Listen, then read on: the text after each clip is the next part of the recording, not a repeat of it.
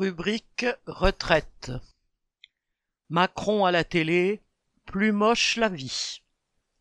Alors que personne dans la population n'en attendait rien, le petit monde médiatico-politique a fait semblant de croire que le discours de Macron de lundi 17 avril aurait une quelconque importance.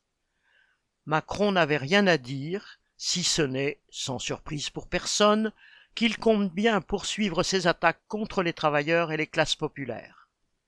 Nombre de commentateurs ou de politiciens parlent ou même s'indignent de sa déconnexion, de son arrogance, de son absence de remise en cause. Mais il n'y a là aucune surprise.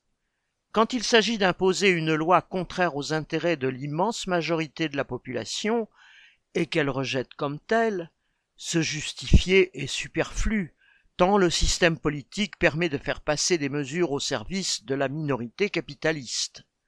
La seule chose qui varie dans ce système dit démocratique est la compétence et le style des gouvernants pour enrober la réalité de la dictature sociale.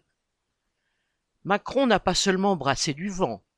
Quand il affirme que, citation, cette réforme était nécessaire pour produire plus de richesses pour la nation, fin de citation, il faut entendre par nation, entre guillemets, ceux qui comptent aux yeux du pouvoir, les riches.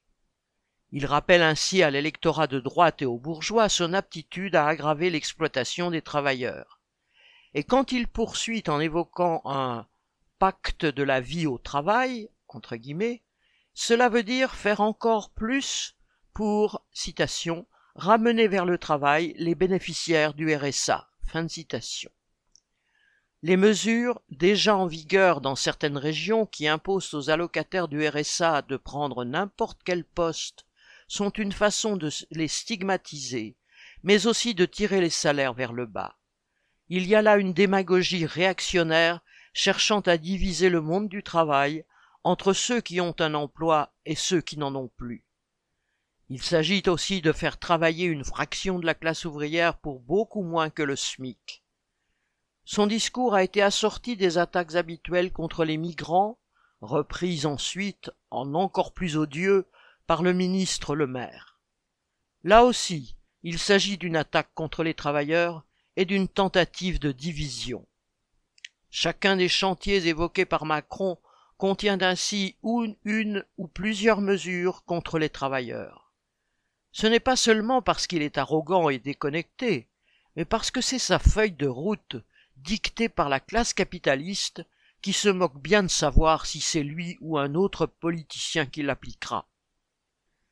Guillemets, malgré l'opposition rencontrée, je vais poursuivre ma politique et donc continuer et amplifier les attaques, fermez les guillemets, a dit en substance Macron.